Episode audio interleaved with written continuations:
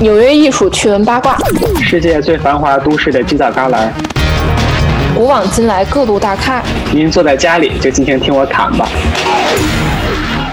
Hello，大家好，欢迎大家回到纽约艺术圈。想必大家呢还沉浸在圣诞节的这样喜悦的氛围之中。对我昨儿还去朋友家吃饭呢，其实就是我邻居家，所以就也没有出门，然后我们就四个人，就是还好，没有聚众扎堆儿。而哎，我听说那个北京望京那边又有新的疫情了，是吧？好像是，就是那边有小区都封了，现在感觉有点紧张。出现一个新冠的，你恨不得排查一万人。哎，我觉得这样好。你看美国这边是真的是，估计我们邻居应该是有得的，但是因为是这样，这是美国人的隐私，他嗯可以不告诉你，他得了他没有义务去告诉你这个大楼。就是他可以，对，但是呢，如果你告诉了呢，那大楼呢，他也会哎主动的通知一下各家各户说，哎，大家注意一下，我们这个楼可能有这个确诊患者，他会公告一下。但是说白了，你可完全可以不说，因为在美国这个就纯属隐私。这个算算隐私啊。对对，对所以你也不知道谁得了，你也不知道谁没得。现在美国疫情不是有开始严重了吗？然后前一阵儿我就趁着 疫情还没有那么严重的时候，就赶紧出去溜达溜达，然后去上东区那边画廊啊、转了一转，把展览啊看了一看。毕竟圣诞节了嘛，画廊也要开启二零二一年新的篇章了。对，对，今年黄了一整年。没错，就希望回归正常的生活节奏了。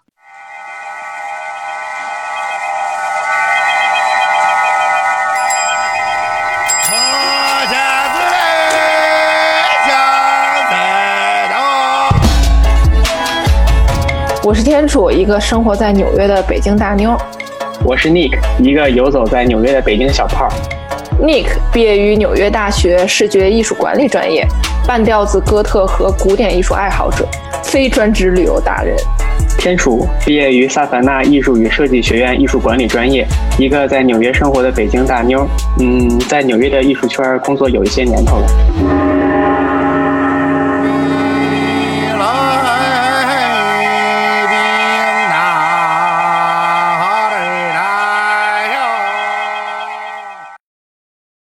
看画廊呢，我真的是无意中路过了，你猜我路过了谁的故居？嗯，那肯定是某一个艺术大咖了呗。对，那肯定的，咱是纽约艺术圈是吧？对你，想吧，其实排查一下，真正比较有钱的艺术家就那么几个。其实呢，就是安迪沃霍尔，他呢曾经呢是住在纽约上东区的。这上东区呢，大家也都知道，就是 有钱人扎堆的地儿。等于呢对，安迪通过艺术赚了很多钱。其实这话就是听在我们艺术圈人士来说，就觉得嗯，羡慕嫉妒恨啊！羡慕嫉妒恨同行跟同行之间有赤裸裸的仇恨和嫉妒。对，没错，就是其实你身为艺术家，随便挥几笔，然后就能卖个几百万。但是那个说白了啊，真的是少数，因为你说纽约有多少个艺术家？你真正成功的太少太少了。但是安迪呢，他就是在上世纪七八十年代、五六十年代，算是真正的哎，让艺术和商业结合了，就真正的可以通过艺术来赚钱，呃，疯狂的赚钱。他呢，算是第一人。像安迪他这样一种在美国潮流文化最蓬勃时期诞生的艺术家，他其实有很多的机会把自己的艺术作品、艺术理念跟当时最流行的文化相结合。而且他应该是为数不多的几个艺术家，就相当于是活着的时候就赚得盆满钵满。如果说以他这种艺术家的身份跟状态的话，你想想，像梵高，他也 这一辈子就卖出了一两幅画。可能大家会在脑海中想的艺术家的一个状态是那种非常的贫穷，一个人就是埋着头在那块画画，然后可能这一辈子无人问津，死了之后画突然就值钱了。但是安迪沃霍尔呢，是一个完全相反的案例。怎么说呢？安迪沃霍尔其实说白了，并不是艺术家出身，他就是个商业插画师。他从一个商业插画师跳到了艺术家的身份，由此呢，就开始在纽约打开了新世界的大门，在纽约的艺术圈风风火火、恍恍惚惚的。因为其实我不是说了，前一阵儿我就路过了安迪沃霍尔的故居嘛，你就看吧，在上东区，他那个门口贴了一个牌子，告诉你啊，这里是伟大艺术家安迪沃霍尔的故居。但如果没有贴那个牌子的话，真的是外表看来平平无奇，很普通的一个联排别墅。因为圣诞节了嘛，门口它没有任何的多余的圣诞装饰，大门上放了一个很大的一个圣诞的花环就没有了。我就想，嗯，有钱人的快乐都是这么朴实无华吗？像他这种住在上东区的富人嘛，像现在如果咱们也去这个纽约上东区去参观的时候，你能看到的很多楼，它其实从外表上看样子都差不太多，就是那种美国上世纪二三十年代的那种风格，有一点那种小洋楼的风格。但是呢，其实那个房子里边它是特别特别的豪华，嗯而且整个社区它的氛围就是一个富人区的氛围。像跟安迪沃霍尔在六十六街的这个联排别墅做邻居的，那想必肯定也是美国数一数二的有钱的人。就是像那个在纽约上东区的房子里边，可能藏有很多很著名的画，比如说什么莫奈呀、德加呀，就是私人藏家的画，都藏在纽约上东区的房子里，不给别人看。几乎永远不能见天日的那种 感觉。对，是是嗯，就进了他们的库房，哎，出不来了，除非他们的那个想换口味，把那个艺术品再卖了。其实我们回顾一下安迪在纽约的生活，他的生活基本上都是集中在上东区，就是他的生活轨迹。当然了，也会延伸到比如中城啊，但是可能比如说百分之六七十的地方都算是高档的地方，就像他住的上东区是一样的，就是嗯哼。一个字儿贵。像安迪沃霍尔，他是一个很典型的，如果给他一个标签的话，那他就是一个上东区的艺术家。嗯可能咱们平常会想的是，很多在美国的这一些潮流艺术家，他们的发起的地方都应该是格林威治村或者是东村，但是呢？，对，就是全都是中下城区，因为这个嗯城区他们的地租比较便宜，嗯艺术家呢，呃他这个自身的经济条件也不会非常的好，但是安迪就是个例外。在那个纽约市的官网上，就是那个 NYC 的官网上，嗯它会有很多旅游线路的推荐，然后其中有一条线路就是安迪沃霍尔在纽约。在这个线路推荐里边呢，他就标了一些安迪沃霍尔他在纽约的生活轨迹，他的足迹遍布在哪儿。呃，我们其实从这个就是这条线路里边，我捋捋着看了看，就是把每一个他去过的地方在地图上都标记了一下。嗯结果发现呢，就是安迪沃霍尔他自己的一个生活状态就就大概就已经很明朗了。嗯，就个人风格对吧？就我我记着这两天说那个成都查出来那个新冠肺炎的携带者，哦，他的生活轨迹是什么？去酒吧打麻将什么的。然后在北京查出来这个新冠肺炎的这个人，他的生活轨迹是天天赶地铁、上班、上辅导班、996接孩子。哦，九九六，对，就非常惨。对，所以就是你如果看安迪沃霍尔他在纽约的这种经常打卡的地点，你就会发现他其实是一个玩家，他是一个纽约的老炮儿。没错可以这，么说。对，纽约老纽约老炮但但是他不是老纽约人，他应该是在纽约混得非常好的人。对，对对，他是就是为了自己的发展，就说我就要到大城市去。他一开始在纽约租的房子那是贼小，然后呢嗯。蟑螂满地爬，他自己都说了，一开始搬家因为没有钱嘛，真的是从一个充满蟑螂的房子里搬到另外一个充满蟑螂的房子里。还有一个故事就是说他去面试，就把他那画夹子跟老板面前这么哎一打开，里面得跳出来几只死蟑螂，就是哎呦我天，搞得安迪特别尴尬，因为安迪他也是一个自尊心比较强的人。嗯然，后估计是自此之后就发誓说，嗯，我一定要赚到大钱。对我一定要赚到钱。对对对，其实他出生在一九二八年，他是一九四九年的时候就搬到了纽约来生活。他最早的时候其实跟很多初到纽约的这个纽漂的艺术家是一样的，住的地方肯定也都是集中在中下城区。就比如说现在 NYU 的校址的地儿，就是那个格林威治村还有东村这两个地方是安迪沃霍他最早来纽约落脚点。之后呢，慢慢的发展的比较好，到了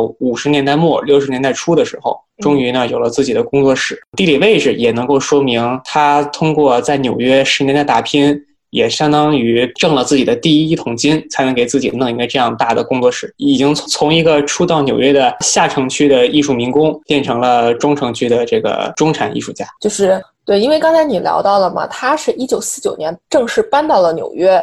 其实安迪沃霍尔的成功之路呢，我觉得个人觉得还是相对比较快的，因为他几乎就是在十年间是通过这个商业插画师这条路，哎，就马上就走红了。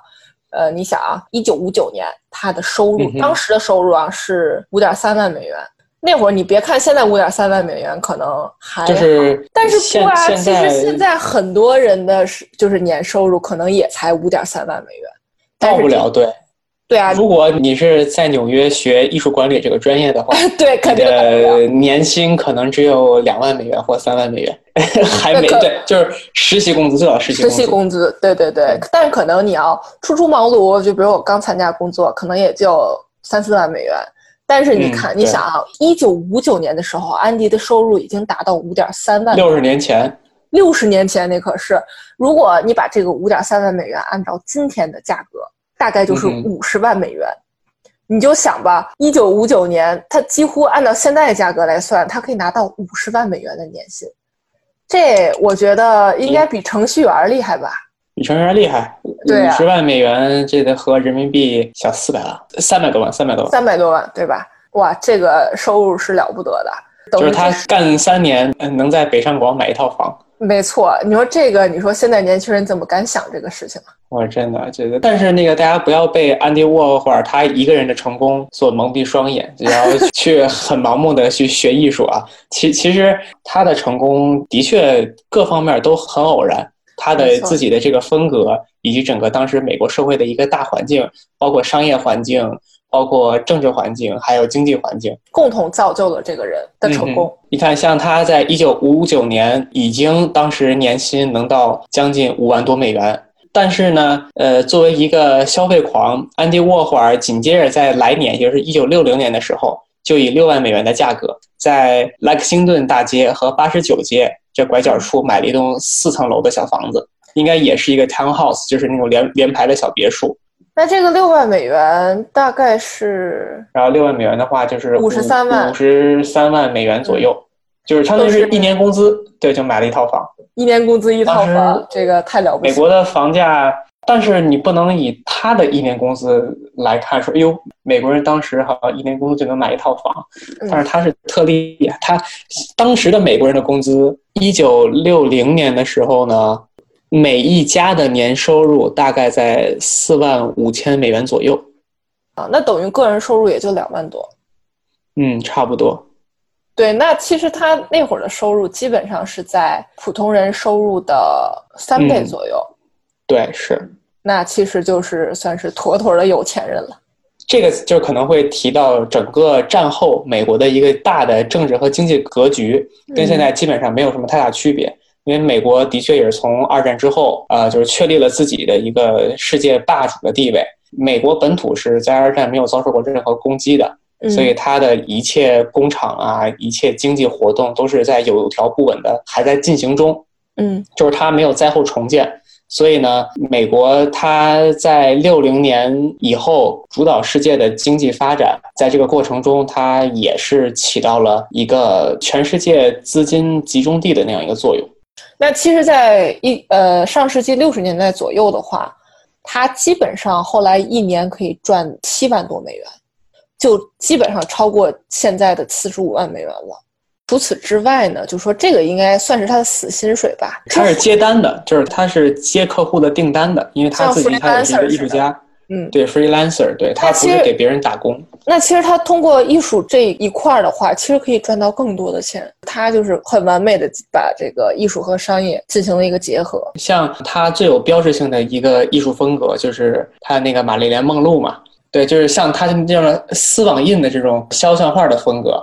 他嗯当时呢，不光是给玛丽莲梦露这一个名人印过，他给很多的名人印过。然后像他给名人去印制这样的肖像画呢，他都是需要去收费的呢。比如说安迪，他跟某一个这个富二代，包括这个这个演艺界的人关系非常的好，嗯然后他会跟那个人说，要不然我给你印个画儿吧。当然，人家有钱大佬肯定都不缺这钱嘛，说行，那你给我印一个吧。安迪呢就为这个有钱的人去创作一个定制的一样一幅这样的丝网印的肖像画，在一九六九年，就是七零年左右的时候，这样一幅画的价格差不多是要在两万五千美元左右。那放到现在，也就是呃十七万美元。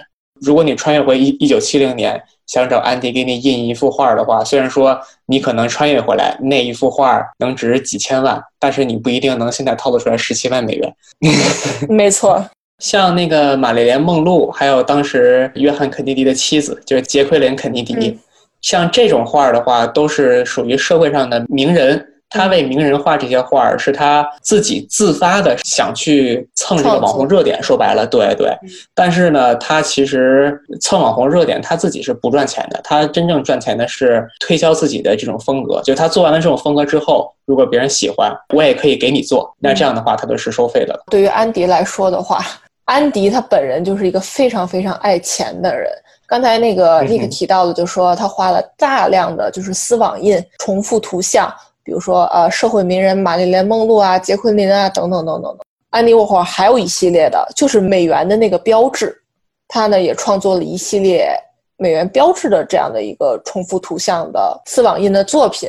这是为什么呢？其实就之前他有一个画廊主朋友。就安迪特别苦恼，说：“哎，我到底应该创作什么？就是创作陷入了一个死水一样的一个境地。”然后那个女的呢，就故意激发他说：“你安迪，你的最爱是什么？”安迪呀，思来想去，思来想去，就突然灵光一现：“我最爱啥呀？我还能爱啥呀？我爱的就是钱啊！那我既然爱钱的话，我就直接把这个美元的标志，哎，做成我的作品，我就把它印在我的丝网印的画上。”然后，那这个画美元的这个想法呢，就这么应运而生了。安迪呢，他一提钱就贼兴奋，我可以画任何形态下的钞票，但不管怎么样，它都是真钞，它都是就是哎呀妈呀，真香，就是这种感觉。所以我觉得安迪的成功也和就是他能赚这么多钱，也是和他的这个野心是分不开的。对，你像别人画钞票都直接被抓进监狱，他画钞票还能来钞票。没错，呃，人人家都是把。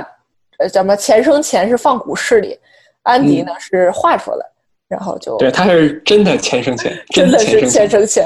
对，其实我们我们刚才也就说了，安迪呢啊，就是这么发家致富的，算是。嗯，对。而他其实还有一个发家致富的呢，就是他自己把自己打造成一个网红，去结交很多的名人，挤进这个富人圈儿。嗯，他挤进富人圈之后呢，会有很多的人脉跟关系。这样的话，通过这种业务的介绍啊，包括能接很多富人的订单呀，这种在名人圈里边的名人效益，跟他自己的这种精灵古怪的性格和他的这种网红的特质就发生了碰撞。正好呢，又碰到六十年代美国的广告业的兴起，可能咱们现在看到的很多。比如说，咱们现在在这个纽约时代广场看到的很多的景色，如果穿越回六十年前到六六十年代的时候，依然能够看到纽约时代广场上各种各样的大广告的标牌。正是在那个呃战后经济腾飞，还有商品经济大面积发展的时候，安迪呢也是紧紧抓住这个机会，呃，搞了一把这种消费主义的狂欢的大 party。没错，就是像他画的那个金宝汤罐头嘛，对吧？这个东西对于穷穷人来说，穷人也在用。穷人也在吃，对，富人富人也在用，富人也在吃，趁机趁机就把趁机对，我我就甭管你收入怎么样，你金宝汤罐头你都会喝的，那我就把这个最常见的二十一种口碑给你画出来。他的画儿没人看不懂，就所有人都看得懂，没错。他不存在说像他同时代的这样的这个波普艺术家，像劳申伯格或者可能你看他们的作品觉得哎呀妈呀，这都什么玩意儿？这不是？把剪的破烂往墙上糊，对吧？但是呢，安迪的作品就是以最鲜艳的色彩去夺人眼球，以最简单通俗易懂的形象去给你产生共鸣。所以也就是说，从安迪沃霍尔开始，艺术跟普通的生活、跟商品这三者之间的关系，就是它这三者之间的边界就越来越模糊了。而且，其实你刚才提到说安迪挤进这个富人圈嘛，对吧？其实我觉得也是跟他的性格有关系，因为其实安迪这个人呢，他不像其他艺术家，其他艺术家就比如说我是从 SOHO 出来的，因为 SOHO 嘛，那会儿就是房租很便宜，很廉价，就是穷的艺术家都在那儿嘛，对吧？但那会儿安迪是上东去了，那些艺术家呢，说白了可能会有一些共性，就比如说我这个日夜颠倒哈，酗酒打架，然后爱女人，爱美色，对吧？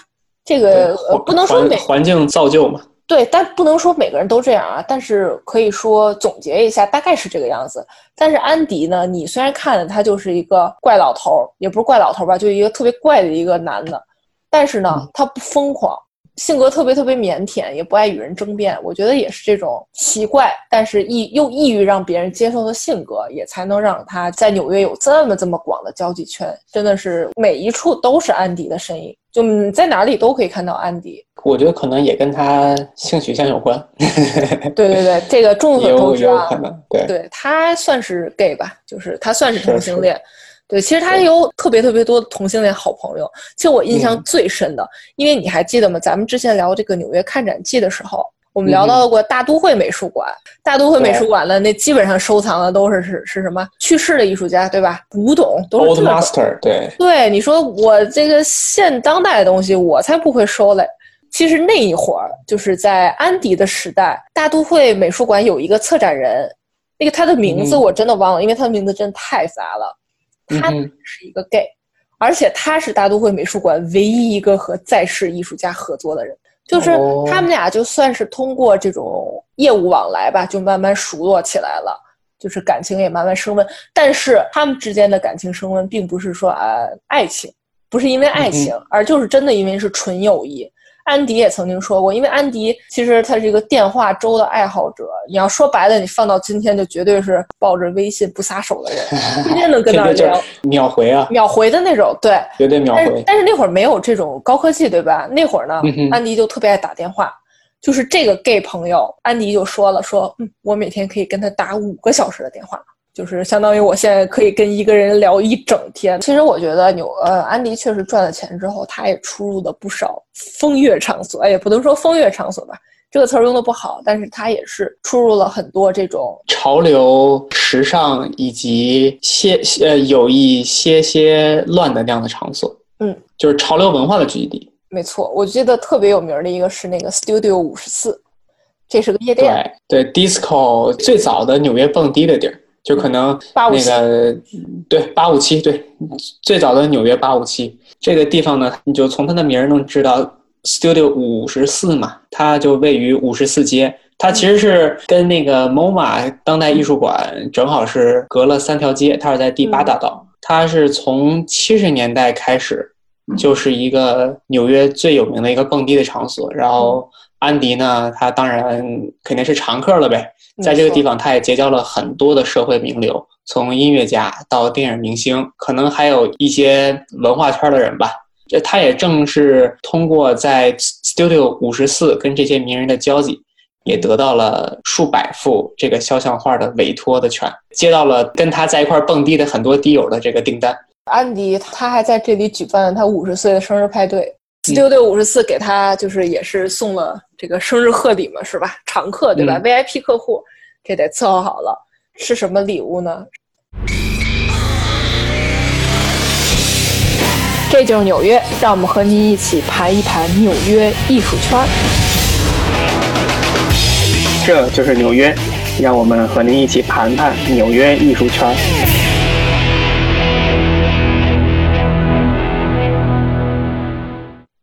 是装满一千张崭新一美元钞票的银色垃圾桶。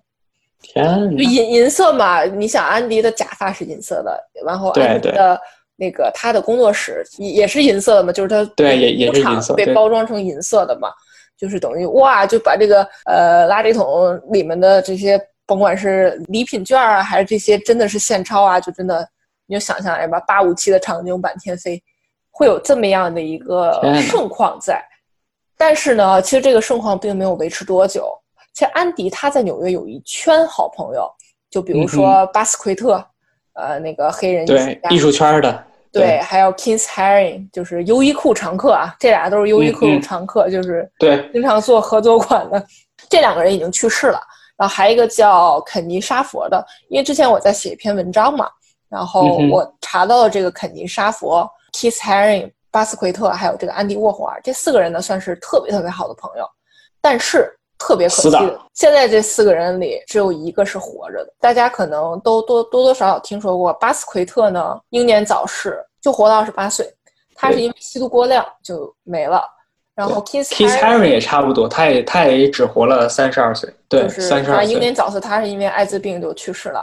安迪呢，他是被枪杀之后，呃，没没没有杀，没有吧？他枪枪杀应该是后遗症，对，对就是会有那个呃，安迪算是并发症吧，安迪算是并、嗯。嗯后来因为并发症去世了，等于说他们这几个人的去世时间分别是八七年、八八年、九零年，在这个短短五年不到的时间里，死了三个人，就是好友们相继离世，就是你有想吗？Studio 五十四那般景象就是早已不在，物是人非的那种感觉。就是那个肯尼沙佛，他现在目前是在世艺术家，也是嗯在艺术圈是数一数二的能人大拿。但是对他谈的采访，每每回忆到这块时候呢，还都是挺感伤的。所以我觉得 Studio 五十四也算是见证过这帮在纽约一起玩、一起嗨、一起创作的好朋友的美好的回忆吧。这也反映反映出在纽约艺术圈的人们基本上全都是一个圈子里边的，大家都玩的很好。没错，然后其实在这里关系最好的，我觉得就是安迪和巴斯奎特，他俩还特别逗，他俩还一块儿去什么做指甲，做男孩子去做指甲，然后这这也可以啊，对这也可以，就是还修脚一块儿，特别逗，还修脚。呃，就是真友谊。然后那那我觉得他俩应该都算隔了一代人了吧？像巴斯奎特他是六零年生人，但是安迪是一九二八年出生的，这都已经隔了三十多少岁了？三十多岁，都已经隔了三十一代人二岁了正好啊一代，已经算一代人了都。对就应该叫呃叫爸爸了是吧？叫对叫爸爸，就是叫叔叔辈儿的了。对，跨越这个年龄层的友谊，就还真是特别难得。然后他们还经常，我记得还经常一起约饭，对吧？嗯，对，是像那个现在在那个上东区，不是现在在那个 Tribeca 三角地，它有家餐厅叫 Oden，那个地方就是安迪经常和巴斯奎特还有 Keith Haring 在一起在那个餐厅去吃饭。然后这家餐厅我查了查，评分还 OK，嗯那下次可以去试一试。所以可以去试一试。既然是安迪最喜欢去的一家餐厅，那应该没太大问题。就是像那个在七十年代左右的时候，就七八十年代的时候，嗯呃，这三个那个基友呢，就经常是在一块儿打着车，傍晚时分吧，在这个餐厅门口就下车集合，先吃饭。嗯，吃完饭呢，然后再去其他的这个旁边的这些什么 club 呀，这些蹦迪的地儿再去嗨一嗨。完了之后嗯再各回各家，很有现在这个这个基友约约会的一个场景。然后我记得他们还经常去一家中餐厅，那家中餐厅其实是算是华裔的开的老牌的这种餐厅。嗯，这个但是呢，我我是没去过，但是我听说过这家店。就是因为这个叫 Mr. Cho，就是周杰伦的那个对 周嘛，对，周先生这家餐厅呢，算是在上世纪贼火的中餐厅。味道呢，我觉得就是美国人喜欢的中餐，呃，中餐的味道。嗯，然后呢，对，这家店也是也是在 Tribeca 那儿，就是在下城区。对，之前是在中城，就是对它离它最早家是很近，离安迪家很对对，这家餐厅是京剧大师周信芳的儿子周英华他开的。周英华呢、是英籍华裔，对我我记得是英籍华裔。然后呢，后来他们到毕竟叫英英华嘛，英华？对，呃英对英国加中华，像那个周英华，他也被评为叫华裔厨神、华裔食神。对对对，就是在那个年代，就感觉是把中餐也是用精品的方式推广到了美，呃，推广到了国外，包括英国呀，嗯包括美国呀。在上个世纪七八十年代的时候嘛，刚才我们提到了什么安迪沃霍尔啊、Keith Haring 啊、呃巴斯奎特呀，这些艺术家都是这个周先生的常客。可以啊。说白了，那会儿这些艺术家多多少少名气有高有低，嗯但是不管怎么样，大家也都会聚集到这里。问题是，这个周先生周英华，他呢自己也是艺术家，他呢对艺术也是贼感兴趣，就是他是嗯从小也是受到艺术熏陶，艺术世家呀，艺术世世家嘛，对呀、所以就特别感兴趣，自己也创作。然后他呢也是买了很多安迪的作品。安迪呢，当然了，那不能放过这个机会啊，是吧？这个华裔出身，这个开餐厅的大老板，那我得这个、这个丝网印版画拍立得系列安排起来。我们也还可以看到其他的亚洲脸，哎，中间特别有名的一个的就是这个周英华，身为一个亚裔脸这么的一个肖像，就是安迪为他创作的。有两撇小胡子的这个，嗯，就是很经典的这种华裔的那种形象。就安迪嘛，除了他对吃还是特别讲究的，为什么？因为他真的巨爱甜食，就可以泡在糖罐子里的人。而且其实你嗯去仔细观察安迪的牙，他的牙真的不是特别好。头发都是秃的，对，秃头。牙也不好。安迪二十五岁就秃头，你想啊，他二十五岁他就换上了他的那个标志性的银发。其实很多人都认为可能是他自己的头发，自己染的是吧对，？可能是因为老外嘛，基本上头发都是金色，对吧？很多人都觉得，嗯，他可能把金色漂了之后染成白色，但其实不是。安迪呢是个秃头，他呢就在二十五岁的时候，人家建议说，嗯，你换换形象吧，这样吧，你戴个假发多好呀。哎，结果安迪就一尝试戴假发，挺好，这假发呢也就成为他的标志，也没有摘下来过。这么说的话，那他从二十五岁一直戴假发戴戴到六十岁，而且安迪他真的超级爱甜食，就是那种疯狂吃甜食的人。就是他妈妈管他叫 Candy Andy，就是糖果安迪。然后这个这个名儿非常的有那种宠溺的视感，对宠宠溺即视感。特别甜，就那种感觉。安迪从很小的时候就展示出来他的绘画天赋，每画一幅画儿给他妈拿过去之后，他妈都会表扬表扬，然后给他一颗巧克力。以他这个创作创作欲望和创作天赋，这哎这不一天得换多少颗糖果呀？所以就慢慢的，哎，这就牙就这么吃坏了，这个对呀、也吃出一身病来。但是呢，安迪对糖真的是对任何甜食真的是没有办法抗拒。对，就是他那个经常会去的一家餐馆呢，叫 Serendipity Three，叫奇缘三。这家餐馆就是在二百二十五东六十街，也是在离安迪的家不远的上东区。这家开于一九五四年的这个小甜品店呢，里边有各式各样的糕点。你现在去的话，那一家还算得上是纽约评分很高的一家老牌的甜品店。安迪呢，最最喜欢吃他们家的这个柠檬派，还有那个，我记得还有那个呃，frozen hot chocolate 类似于熔岩巧克力那样的一个啊，产品，对对对对对对，是？吧？虽然说在上东区你可能能找得到比这家店更好吃的且更平价的这个这个甜品店，但是呢，呃，像这个奇缘三这家店的确有这个艺术家的 buff 加成，记得我路过过，但是我记得嗯是门口排队，所以我就再也没有去过。可能大家全都是因为这家店很有名就去打卡。去打卡嘛，说白了，他们家评分很低，只有三颗星。对，在 Trip Advisor 上三点五，Google 地图上好像是四点四。对啊，这个评分真的不算高。嗯其实如果真的想吃甜品的话，对啊，纽约很多好的甜品的铺子。嗯，安迪还经常会去东村儿，他最早是住东村儿嘛，他有其中的一个小的临时的工作室，就是在东村儿，嗯然后他经常会去那边的一个夜总会叫 Dom D O M，那就在东村的那个 San Mark 街，但是那一条街呢，现在是这个 Asian Food CBD。就正好是在我们那个教学楼的后边，就是这个，我就经经常去那儿。然后现在就这个夜总会已经没了，被改成穿山甲了。其实除了吃之外呢，安迪还特别爱逛街，特别爱 shopping。就毕竟购物狂啊时尚达人嘛，对吧？他就是想要把自己包装的对，而且他想要把自己包装的更加时尚。然后其实嗯他的个性，因为刚才我们也说了，其实是有个性，但比较随和，然后不争不抢嘛。他的这种时尚态度也是会发生变化的。大家都知道，安迪看起来有点怪怪的，其实是因为他得了病，是那个叫西登哈姆舞蹈病。嗯，然后呢，这个病会给他带来，就比如说啊、皮肤会有变化呀，包括行为都脸可能会歪，对，就就是是行为呢，走路也走不利落呀，就是反正就是整个人看起来怪怪的，也包括他的皮肤也真的是因为长期吃甜食，包括得病，就特别特别差，坑坑洼洼的，你就想吧，就跟青春期的很多男生似的。但是安迪特别爱美，他有了钱之后，他又去美容院，活得贼精致。然后他会就是为了缩小他的那个蒜头鼻上那个毛孔啊，他就经常跑美容院去做护理啊什么的。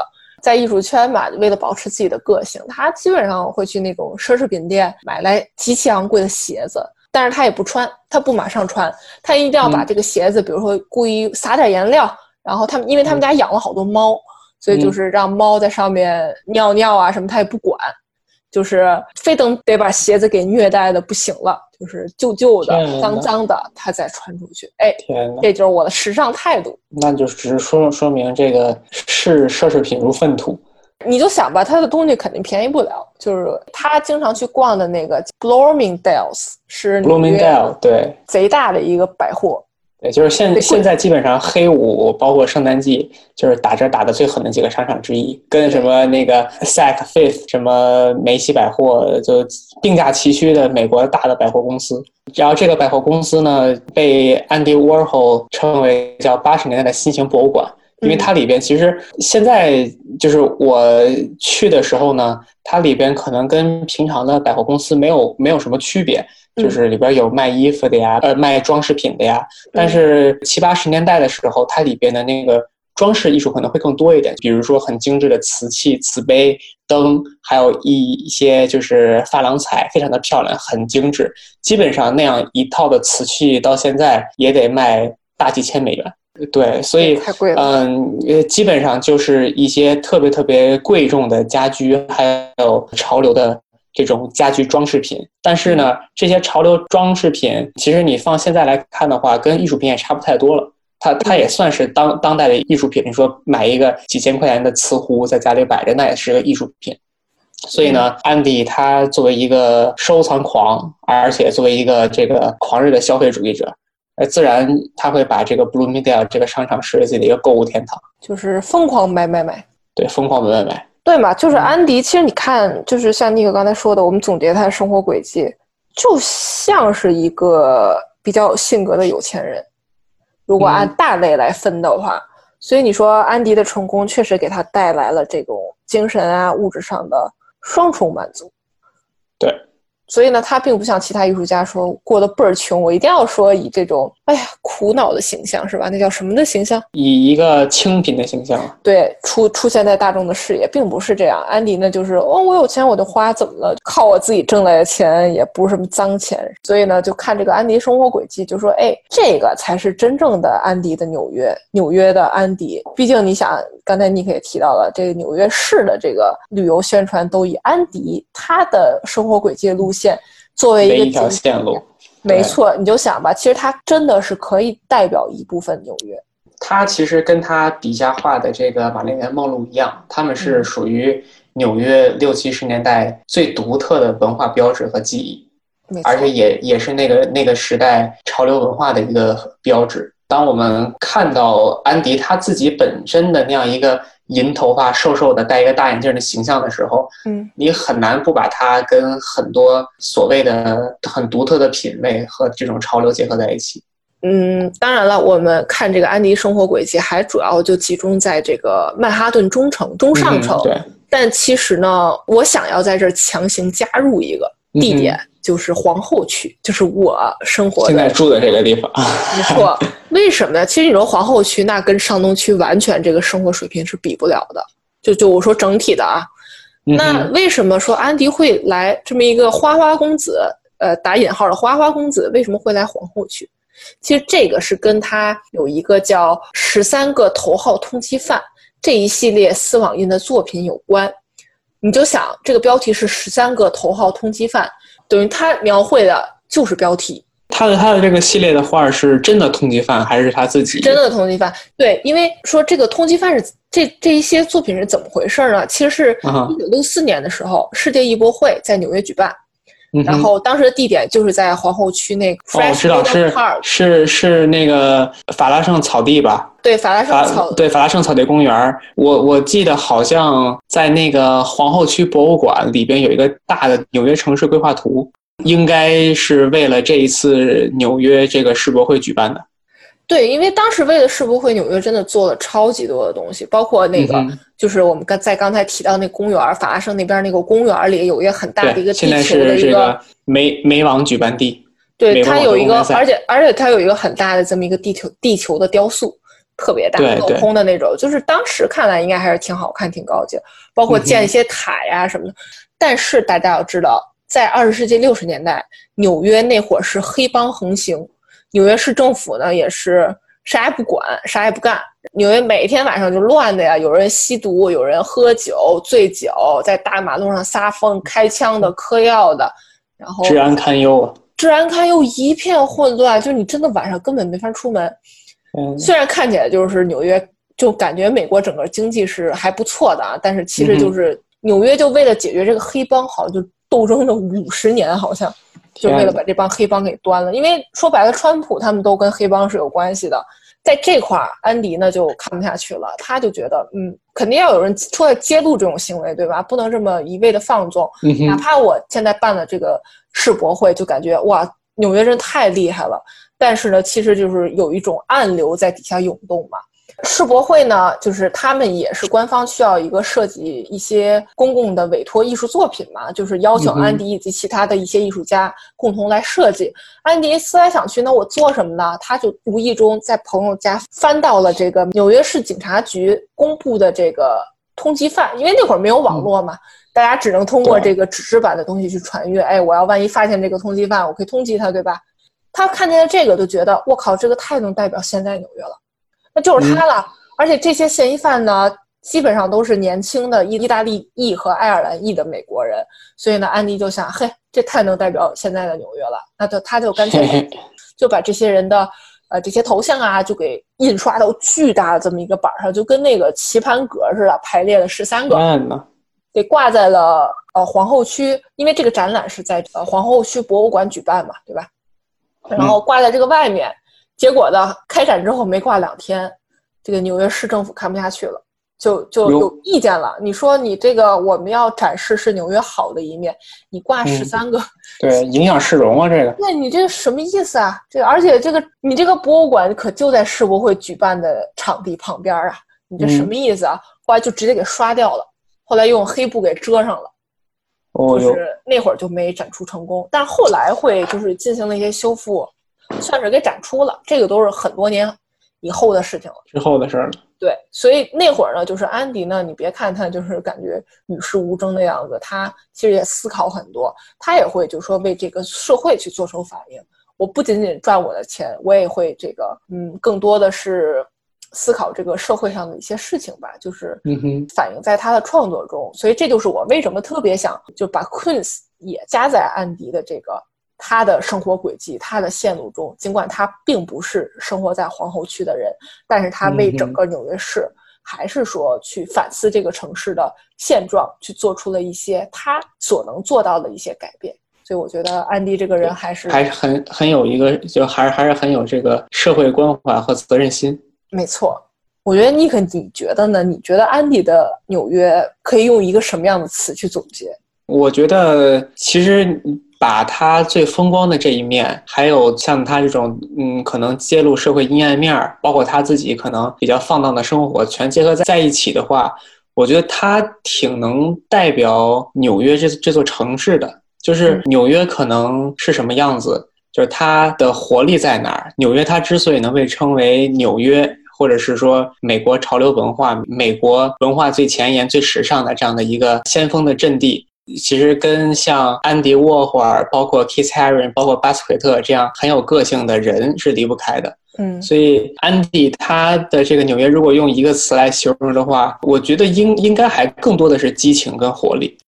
其实如果我回到那个年代，你知道我最想做一件什么事儿吗？嗯，我也想和安迪煲五个小时的电话粥。你想问他什么问题呢？虽然我现在也在纽约，但是呢，嗯这个我我们两个时空是错位的，所以我特别想回到那个年代，跟着他一起去体验一下那个年代的纽约。其实我觉得上个上世纪五六十年代的纽约是最能吸引我的，因为我经常去翻看纽约一些老照片啊什么的，我就觉得嗯那个年代真的很有个性，很美好。因为现在纽约嘛，更多的是一个国际化大都市，呃，有自己的个性，但是它毕竟是一个是吧？像我们北京，像呃像上海一样，它是个国际化大都市，可能没有太多个性的东西，但是那一会儿就不一样，就是街头永远是充斥的，全都是像安迪这样有个性的人。我觉得各行各业的，所以我觉得那个时代应该是很美妙的。